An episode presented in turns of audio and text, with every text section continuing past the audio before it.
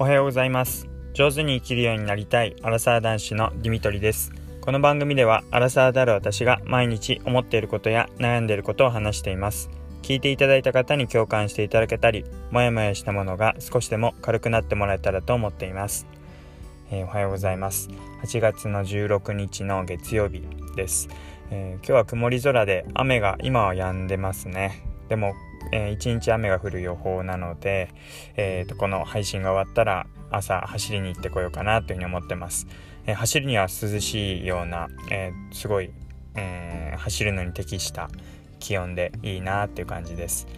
え月曜日、え今から、え今日からお盆やお盆休みが明けてお仕事という方もいるかと思います、えまあ暑くないのは救いなんですけども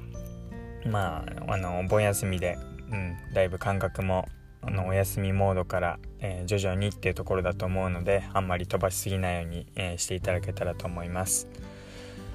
えー、っとですね。昨日まあいろいろ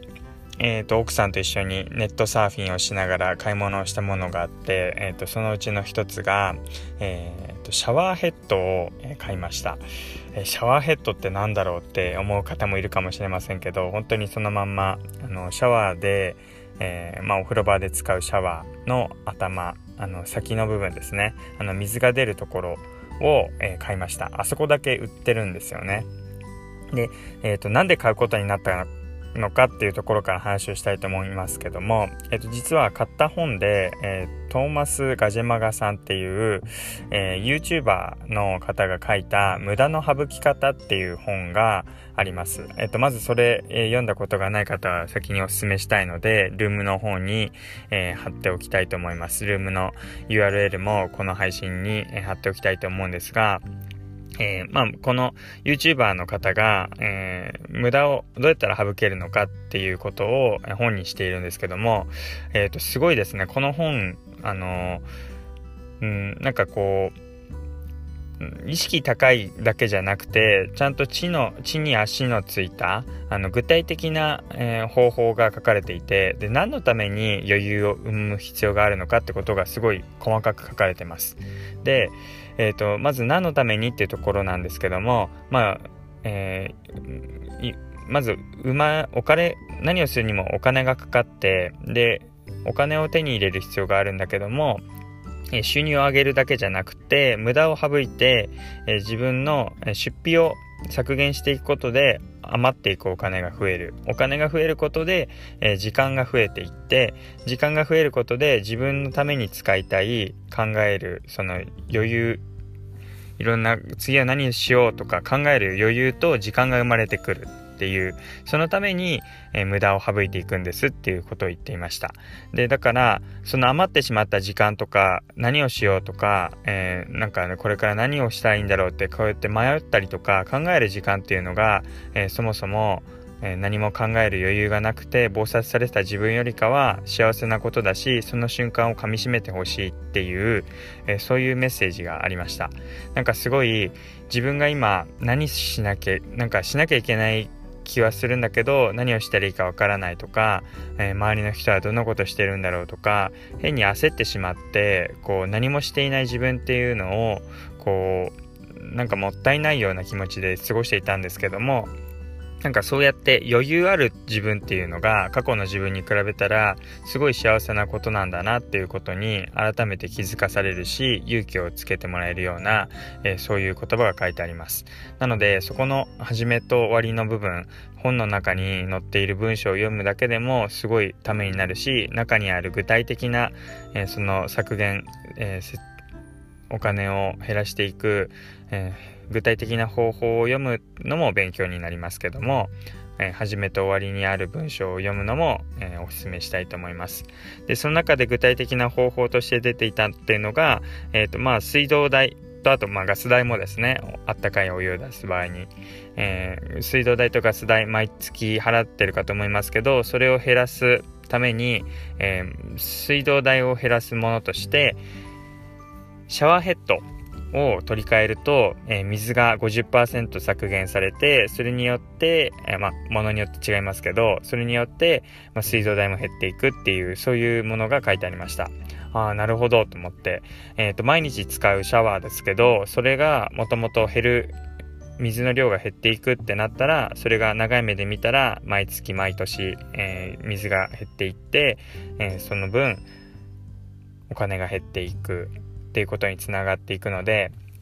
あいいなと思って調べ始めました。で、多いものでは、えー、水が50%削減されるようなものもあるんですけど、うん、なかなか、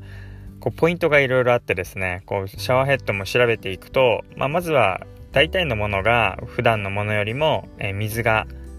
その水道代が減るように水が削減できますっていう風なものになってます。どういう仕組みなんだろうっていう感じですけど、まあ、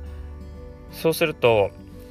水、水道代が減るっていうことは、それだけ水圧の問題も関わってきて、水圧が強いとか弱いとかっていう観点も出てきます。よく、なんか、旅行先で出た、旅行先に行ったシャワーで、え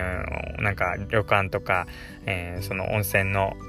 シャワーがちょろちょろしか出てこなくて水圧が弱くてすごいストレスだったとか、えー、聞いたりしますけども、まあ、そういう感じですね水圧が強い弱いあと,、えーと、こうシャワーの種類ミストシャワーが出るような、えー、まあ、お肌にいいとかあとはその出てくる粒水の粒がすごい小さくてお肌にいいとかっていう美容効果を歌ったようなシャワーもあって、えー、そのうちどれをこう考えていったらいいのかってことで、えー、シャワーについてもいろいろ悩んでいきました。えー、いろいろ Amazon だとか楽天だとかのランキングも見たし、LDK っていう、うんまあ、女性のものが多いんですけども、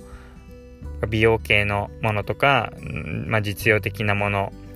がどれが本当に役に立つのかっていうランキングを載せたそういう雑誌サイトからもいろいろ調べてみて、え結局ですねもうこれも、えー、楽天ルームに載せておくんですけども LDK の中では2位だったかな、えー、のものにしましたえっ、ー、とポイントとしてはさっきも言ったように、まあ、水がこう何パーセントか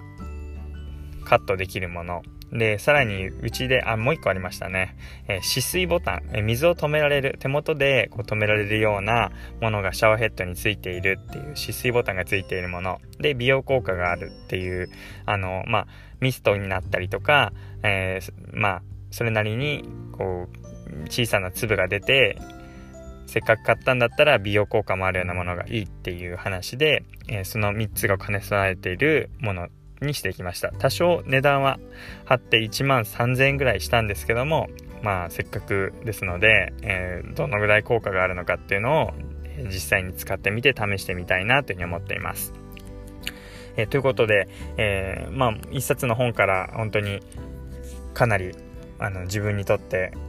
まずは具体的にシャワーヘッドを購入するっていうところから行動に出ることが出てきたんですけども考え方的にもあのすごい自分に勇気を持てるようなあのゆとりがある生活をしていくっていうことがすごい幸せなことなんだなっていうふうに後押ししてもらえた気がしたので是非、えー、この本読んでみることを、えー、読んでいない方はお勧めしたいと思います。